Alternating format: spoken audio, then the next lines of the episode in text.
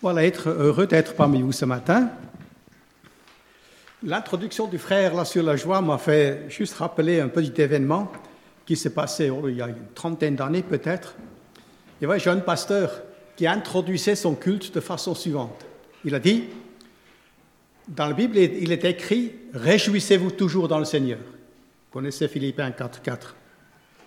Alors, si ce matin, vous n'êtes pas joyeux, eh bien, vous n'êtes pas un bon chrétien ou pas chrétien du tout. Autant dire que ce jeune pasteur, peu après, a été euh, démissionné de l'Église. Il n'est plus pasteur aujourd'hui. Mais il y avait d'autres maladresses. Il est évident que cet appel à nous réjouir est quelque chose de fondamental. Jésus lui-même n'a pas toujours été joyeux. Il a eu des moments de tristesse, même extrêmes. Et ce n'est pas pour autant qu'il n'était pas un bon exemple de ce côté-là. C'est un appel à pouvoir nous réjouir effectivement dans toute situation, parce que cette joie est quelque chose qui vient de l'intérieur, que Dieu a mis dans notre cœur, même dans des situations difficiles. Et beaucoup pourront certainement en témoigner de cela. Mais ce matin, j'aimerais vous parler d'une expression en fait de cette joie parmi les chrétiens. Vous savez que dans, dans Acte 2, au verset 42, il, y a une sorte de résumé de la vie des premiers chrétiens. Je ne sais pas s'il va s'afficher. Oui. Voilà. Que quatre aspects sont soulignés. Vous vous souvenez? Ils persévérèrent dans l'enseignement des apôtres, la communion fraternelle, la fraction du pain et les prières. Alors je me suis quand même posé la question, mais qui d'entre nous n'a pas, ne s'est jamais senti seul, même entouré de voisins ou d'amis ou de frères en, Christ ou de sœurs en Christ, qui n'a pas aspiré à une communion plus profonde avec euh, les frères et sœurs dans la foi, et qui n'a pas désiré partager un fardeau, un souci, mais aussi une joie et trouver une oreille attentive? Un cœur bien disposé. Pourquoi tant de solitude alors que les moyens de communication se multiplient? Pourquoi tant d'isolement alors que l'Église est appelée à être un lieu de fraternité et de communion? Alors dans un premier temps, je considérais l'exemple des premiers chrétiens. Les premiers chrétiens ont compris l'importance l'importance de la communion fraternelle à un point que même leurs biens étaient mis en commun. Nous lisons même plus tard, dans le chapitre suivant, qu'aucun ne disait ça m'appartient, mais ils considéraient c'était un bien commun. Ils se retrouvaient souvent et leur, leur euh, échange privilégié était entre eux. Ils avaient un même lieu. Ils étaient tous ensemble dans ce même lieu, nous lisons. Ils, géraient les mêmes biens, se partageaient entre tous, et ils avaient une même motivation, un commun accord.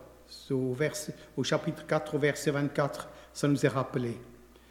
Et il nous est, il nous est même dit, c'est un témoignage de Tertullien, d'un père de l'Église du deuxième siècle, donc tout à fait au début de l'ère chrétienne, qui disait on disait d'eux, voyez comme, comme ils s'aiment, voyez comme ils s'aiment. Un témoignage remarquable. Je ne sais pas si les gens autour de vous peuvent tous dire de votre Église, voyez comme ils s'aiment. Un réveil spirituel est toujours accompagné d'un sens aigu de la communion. Alors, je me posais quand même la question, qu'est-ce que c'est que cette communion? Que faire pour la trouver ou pour la retrouver? Il paraît évident que les chrétiens de nos jours ont intérêt à développer leur communion les uns avec les autres. Le témoignage de cette communion sera toujours la force, en quelque sorte, l'attrait. Et la vision même des chrétiens exige cette communion. Alors, je cherche à comprendre en quoi cela consiste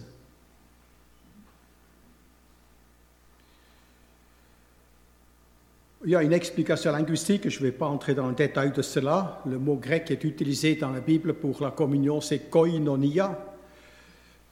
Et euh, le dictionnaire grec du Nouveau Testament donne comme premier sens de ce mot partage intime, communion dans le mariage, où ce mot est appliqué. Le terme peut comprendre en fait tout ce qu'on possède en commun ou qui est partagé entre tous. Or, les chrétiens ont une même espérance céleste, les mêmes joies, la même haine du péché, les mêmes ennemis affrontés. Donc tous nos sujets de conversation, nos sentiments, nos prières vont dans le même sens. Mais il y a aussi l'explication de l'apôtre Jean l'explication de l'apôtre Jean. On pourrait citer de nombreux versets. Jean était particulièrement attentif à cette question de la fraternité. Par exemple, dans 1 Jean, au premier chapitre, verset 3, Ce que nous avons entendu, nous vous l'annonçons à vous aussi, afin que vous aussi vous soyez en communion avec nous. Or, notre communion est avec le Père et avec son Fils Jésus-Christ. Ou un peu plus loin, au verset 6, si nous disons que nous sommes en communion avec lui et que nous marchions dans les ténèbres, nous mentons et nous ne pratiquons pas la vérité. Et au verset 7, mais si nous marchons dans la lumière, comme il est lui-même dans la lumière, nous sommes en communion les uns avec les autres et le sang de Jésus, son Fils, nous purifie de tout péché. Une métaphore très développée dans le Nouveau Testament et la famille. Elle illustre, ou elle, devait en tout, elle devrait en tout cas illustrer les liens entre les chrétiens. On trouve au moins une dizaine de passages dans les épîtres, et qui, euh, je me réfère là au professeur Franck Viola quand il disait que ça signifie que l'explication pratique de cette communion, c'est un, prenons soin les uns des autres, ayez de l'affection les uns pour les autres, Passons du temps ensemble, grandissons ensemble et engageons-nous ensemble.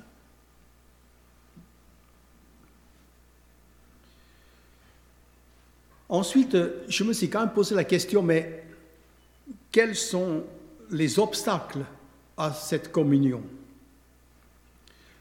La première exigence pour une communion fraternelle authentique, d'après l'apôtre Jean, est de marcher dans la lumière.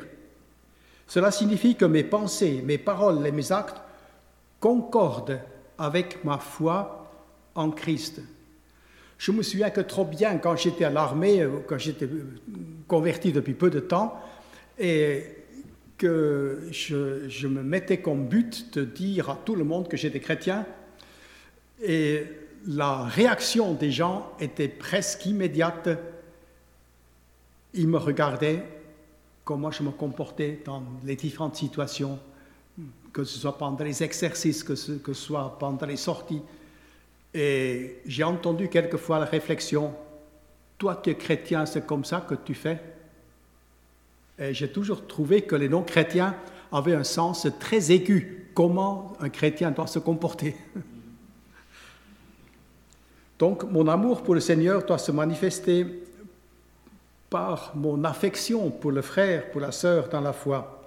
Je peux les regarder dans les yeux, elle voit ma sollicitude, ma prière cachée pour lui et par elle. J'ai toujours trouvé au cours de mon ministère que j'avais un don redoutable. C'est quand je regardais quelqu'un dans les yeux, je sentais si la personne me critiquait derrière mon dos. C'est redoutable ça. Hein? Mais ce n'est pas très souvent arrivé. Donc le premier ennemi s'assimile donc aux ténèbres dans mes pensées. Et là, c'est la question de critique ou de jalousie ou d'orgueil.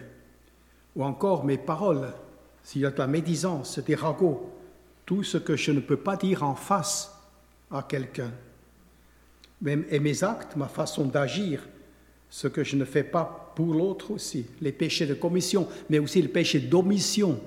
Il y a souvent des gens qui se trouvent très très justes parce qu'ils ne font pas un mal apparent.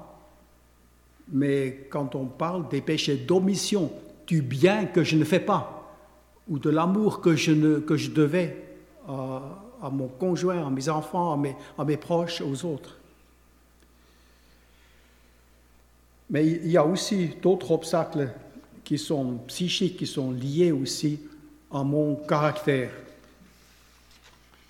En fait, la vérité, c'est que trop souvent, nous, chrétiens du, 20, du 21e siècle, nous avons peur de l'intimité. Nous aimerions nous cacher.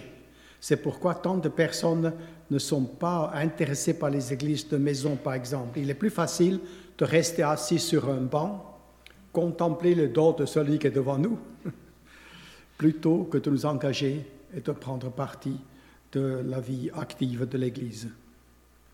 Mais le, Seigneur, Seigneur voulait que l'Église soit une famille. Ce n'est pas une entreprise ni un théâtre. Et dans une famille, dans une véritable famille bien équilibrée, chacun est au courant de ce qui se passe chez les autres. Papa a le souci du travail, on prie pour lui. Le frangin a des problèmes à l'école. La, frangine vient d'avoir une augmentation. Maman s'inquiète pour sa tante Josiane. On est au courant de ce qui se passe dans la vie des autres. Un troisième, obstacle peut pro, pro, provenir de mon histoire personnelle. Une relation faussée, jamais réglée, une animosité qu'on a mis au placard, mais jamais abandonnée, ou une rancune jamais pardonnée. Combien de fois il m'est arrivé de découvrir dans les entretiens de ces rancunes passées, de ces oppositions dans le cœur qui n'ont jamais été réglées et qui entachent la vie de la personne avant toute autre chose. Alors, après cela, je me suis dit, mais je vais quand même apprendre à pratiquer la communion.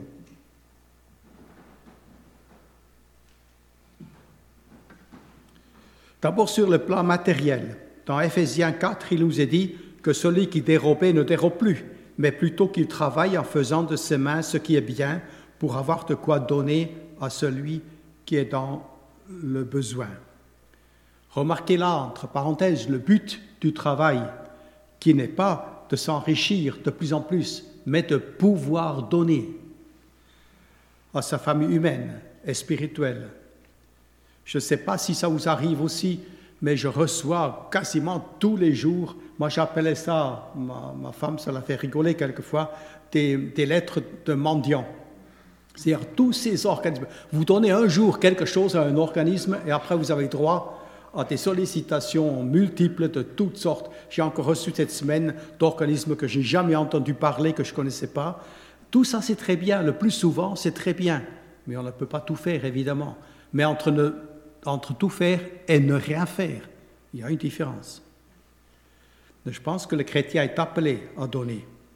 Les premiers chrétiens ont compris en tout cas un point qu'ils considéraient les biens comme étant pour tous. Comme je l'ai cité déjà, nul ne disait que ces biens lui appartenaient en propre, mais tout était commun entre eux. Au chapitre 4, verset 32. Donc une communauté de vie. La Bible ne nous dit pas que nous devons faire autant. Ce serait même très difficile à pratiquer une communauté de vie, encore que j'ai entendu dans le passé des exemples d'un groupe qui vivait cela mais ce n'est certainement pas possible pour tout le monde. Mais il est évident que l'amour pour Dieu produit l'amour pour le frère, la sœur, et qu'il est intolérable que l'un est dans l'abondance et que l'autre manque de l'essentiel. Le, grec, le mot grec koinonia signifie aussi partage, mise en commun, contribution volontaire, assistance, libéralité. Vous vous souvenez de l'exemple de l'apôtre Paul quand il a appris la famine qu'il y avait en Judée, a fait toute une collecte auprès des Macédoniens en particulier pour venir en aide à ses frères dans la foi. Mais vous me dites quelquefois, mais il n'y a pas vraiment de pauvres parmi nous. Et c'est vrai, ce n'est pas vrai, mais c'est vrai que nous vivons dans une société d'abondance. Et c'est un sujet de reconnaissance, mais cela augmente peut-être notre responsabilité vis-à-vis des chrétiens plus lointains, qui n'ont pas autant que nous, et qui, certains, sont dans la misère ou vivent dans la persécution. L'entraide est matérielle, mais pas seulement. Elle est aussi morale et sociale. Il est question de visite, de service, résumé dans Galates 6, portez les fardeaux les uns des autres et vous accomplirez ainsi la loi de Christ. Paul encourage les chrétiens de Philippe. Rendez donc ma joie complète. Il y a de nouveau question de joie. Rendez ma joie complète. Tendez à vivre en accord les uns avec les autres. Et pour cela, ayez le même amour, une même pensée et tendez au même but. Donc cette fraternité même est sujet de joie pour l'apôtre Paul. Certains pensent qu'il a écrit l'épître aux Philippiens, qui, comme vous le savez, ne contient pas de grande doctrine, ni d'encouragement ou d'exhortation particulière, sinon l'histoire de ces deux femmes qui étaient des collaboratrices et qui ne s'entendaient pas. Certains pensent que c'était la raison d'être de cette lettre, même si par ailleurs c'est une lettre de reconnaissance pour les dons que les Philippiens ont si fidèlement donnés à l'apôtre. Donc, euh, Paul encourage les chrétiens de Philippe dans cette façon-là, et pratiquement, en exprimant notre affection. La famille de Dieu, Dieu nous a fait naître dans une famille. Il ne nous a pas fait naître orphelins en quelque sorte, mais nous sommes nés dans une famille, une nouvelle famille, la sienne.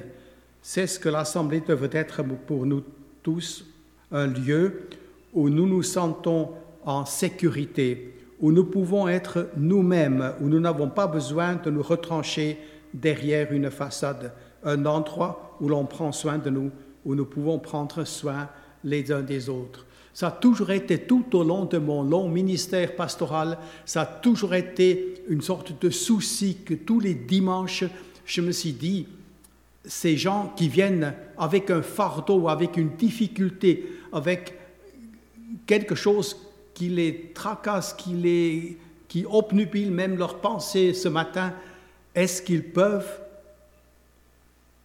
avoir l'occasion de s'en décharger ou est-ce qu'ils vont simplement repartir avec le même fardeau?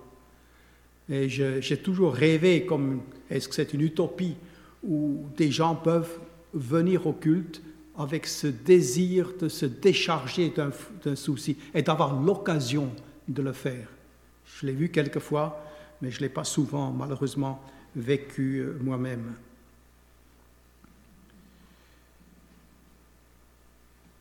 Il y a une branche de, de la sociologie qu'on appelle la proxémique. C'est une science qui étudie le comportement humain dans l'espace.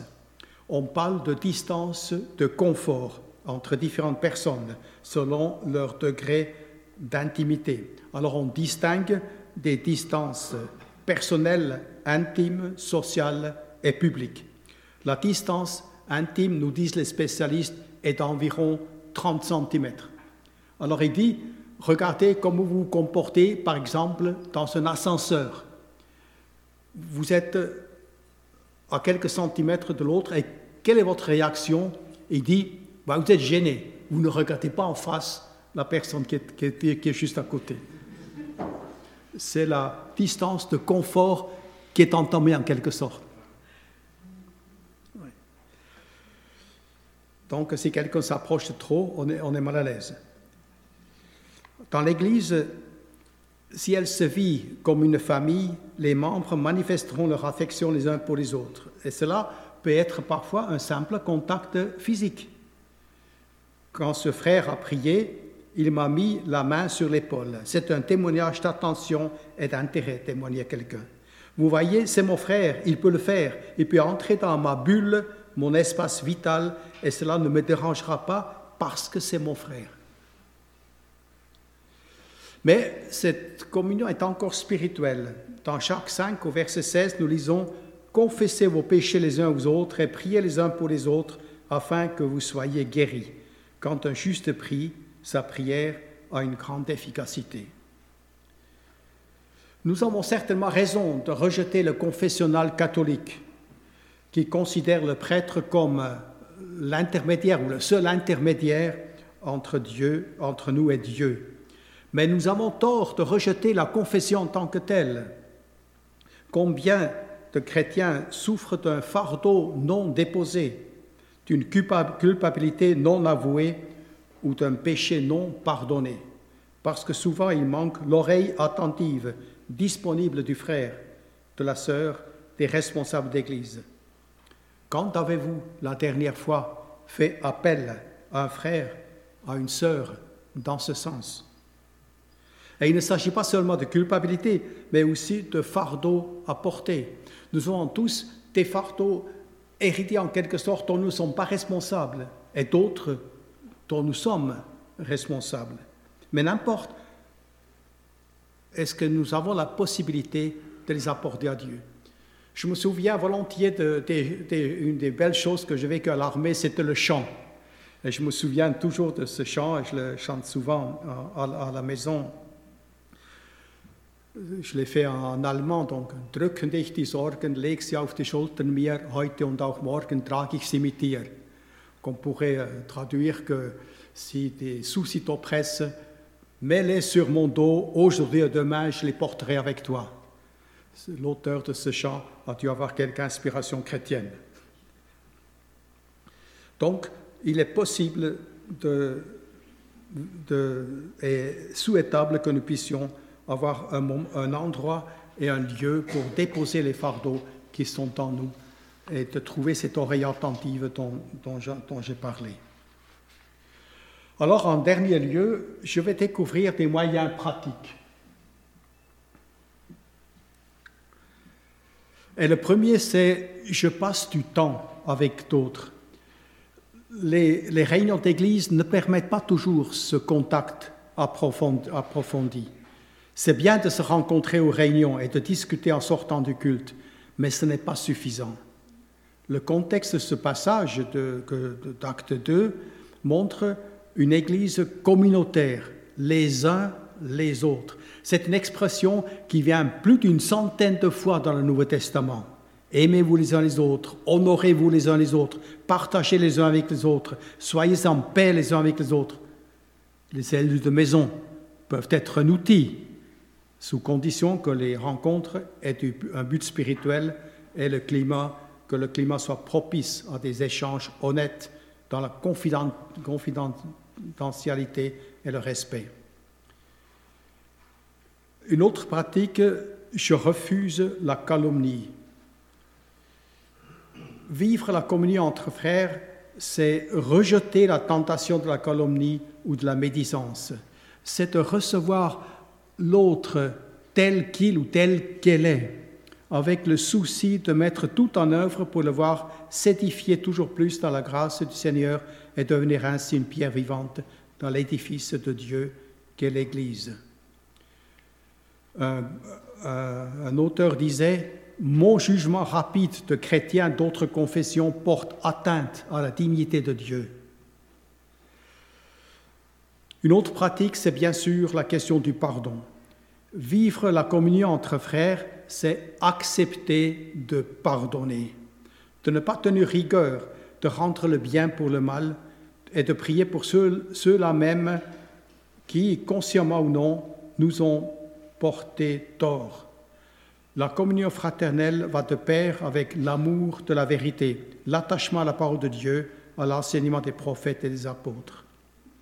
C'est le célèbre martyr Bonhoeffer qui disait Beichten ist der Durchbruch zur Gemeinschaft, qu'on pourrait traduire par la confession et l'accès à la communion, littéralement la percée vers la communion. Et finalement, en dernier lieu, quelles applications en tirer? Je viens d'esquisser à partir d'acte 2 ce que signifie la communion fraternelle. Et voilà les conclusions suivantes qui, me semblent s'imposer. Non, la communion fraternelle n'est pas une option pour le chrétien. Elle lui est commandée par de multiples exhortations dans le Nouveau Testament. Par exemple, Jean, Jean 13, Jésus lui-même, je vous donne un commandement nouveau.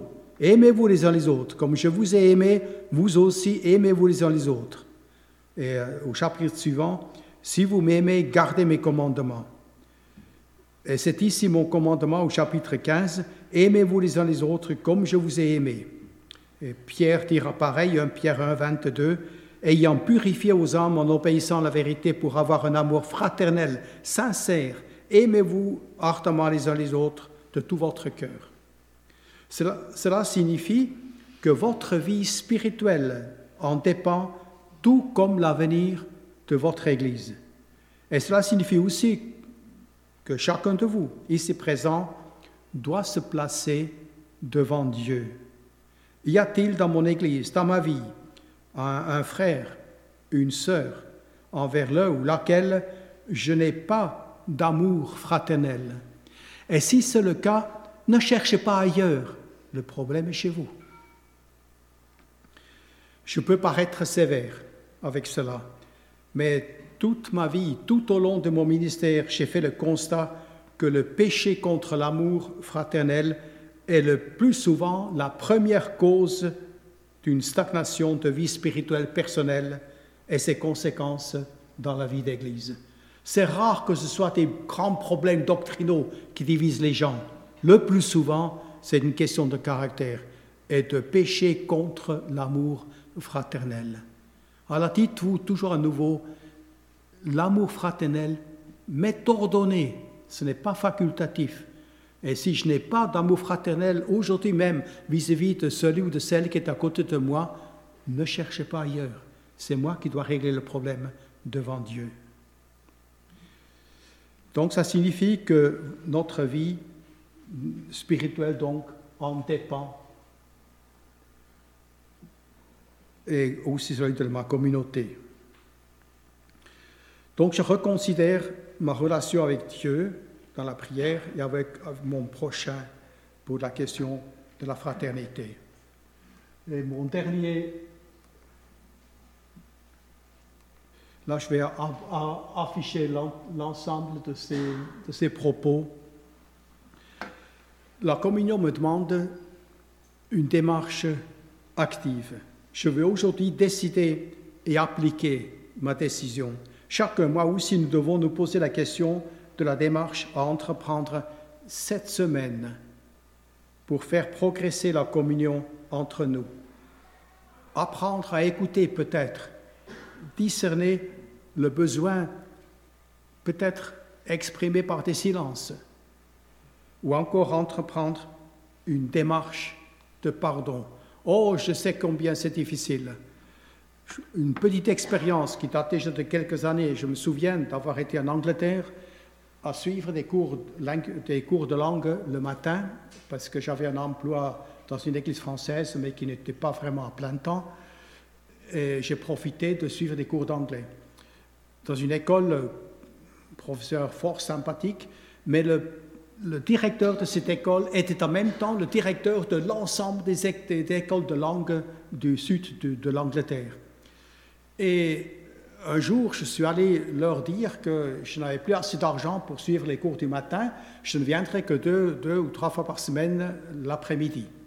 Et ils étaient tellement sympas qu'ils ont décidé de me, de me faire payer les cours de l'après-midi, mais en me permettant de venir tous les matins. Problème, le Seigneur m'a parlé tous les jours, tous les jours pour me dire, tu leur as dit que tu n'as plus d'argent. C'est vrai ou c'est pas vrai? En fait, c'est pas vrai. Parce que tu avais l'argent, seulement je l'avais mis de côté parce qu'à Noël, je voulais rentrer à la maison. Mais c'était quand même pas vrai que je n'avais pas de quoi payer l'école. Et j'ai trouvé toutes sortes d'excuses pendant des jours. je dis, mais Seigneur, c'est quand même, je n'étais pas riche, je n'avais pas beaucoup de moyens. Je me souviens, j'étais payé 11 livres par semaine, mais je payais 10 dans la famille où je vivais. il ne restait pas grand-chose. Et pourtant, ça ne m'a pas quitté. Et jour après jour, en me levant, en voulant lire la Bible, cette pensée me revenue. C'est pas juste. Et j'ai fini par aller à l'école pour leur confesser cela. Je ne sais pas si vous pouvez imaginer. C'était peut-être à 10 minutes à pied, mais c'était un chemin extrêmement difficile. Je me suis dit, mais c'est pas possible. Cet homme, c'est un grand patron, là, et de toute façon, je ne sais même pas s'il est là. Enfin, il y a toutes sortes d'excuses qui viennent de tout cela. Et pourtant, il fallait que j'aille. Et quand j'arrive, le Seigneur m'a aidé. il m'a aidé. J'entre, je me vois encore entrer dans le portail de cette, institution et de voir le bureau du directeur, directeur porte ouverte. Et il était là, assis à un grand bureau, et semble m'attendre. Il ne faisait rien. Il était là. Et il m'a reçu, je lui ai dit, et il m'a reçu d'une fa façon la plus amicale. Et quand je suis reparti, vous savez ce qui se passe dans le cœur? Cette joie incroyable du pardon, du pardon reçu. Donne l'occasion à un frère, à une sœur, de connaître cette joie du pardon, du pardon donné ou du pardon reçu. La porte du, du cœur du frère ou de la sœur ne va s'ouvrir que si je la reconnais pleinement avec ses valeurs, mais aussi avec ses défauts. Le respect, la dignité de l'autre exige que je ne demande pas que lui ou elle change, mais que je l'accepte dans sa différence. Dieu nous a créés merveilleusement différents. Voulez-vous expérimenter cette joie ineffable que procure le pardon? Sur le plan communautaire, j'aimerais pouvoir affirmer, comme l'a fait un collègue suisse alémanique, Meine Gemeinde ist eine angstfreie Zone. Mon Église est un endroit libre de peur ou de crainte, une zone de liberté dans la fraternité, un lieu d'accueil ouvert, enviable. Quelqu'un disait cela, heureusement que dimanche approche je vais pouvoir rencontrer ma famille, je vais pouvoir me ressourcer, mais aussi partager une joie, une peine, trouver une oreille attentive, être à mon tour disponible pour le frère, la sœur qui me demandera de porter son fardeau, sa peine, mais réjouir avec ses joies, ses encouragements. M'est-il permis de rêver? Que mon Dieu bénisse votre démarche, votre initiative tout au long de cette semaine. Et si ce message est utile, dimanche prochain, vous aurez l'occasion de donner un témoignage. Nous voulons prier. Je veux te remercier, Seigneur, de ce que ce que tu provoques dans le cœur des uns et des autres, c'est l'action de ton Esprit Saint. C'est ta volonté de nous faire avancer avec toi, de mieux t'aimer, de mieux te connaître, de mieux te servir. Et je t'apporte cette communauté ici à Pouxwiller, que ton nom soit invoqué sur elle, que tu permettes que ton esprit puisse guider chaque sœur, chaque frère dans une communion plus profonde avec toi et aussi avec son prochain. Merci Seigneur de ce que nous pouvons te faire confiance pour cela parce que ce n'est pas une œuvre humaine, c'est une œuvre que toi-même, ton Esprit seul, peut inspirer en chacun de nous. Que ton nom soit honoré et béni. Amen.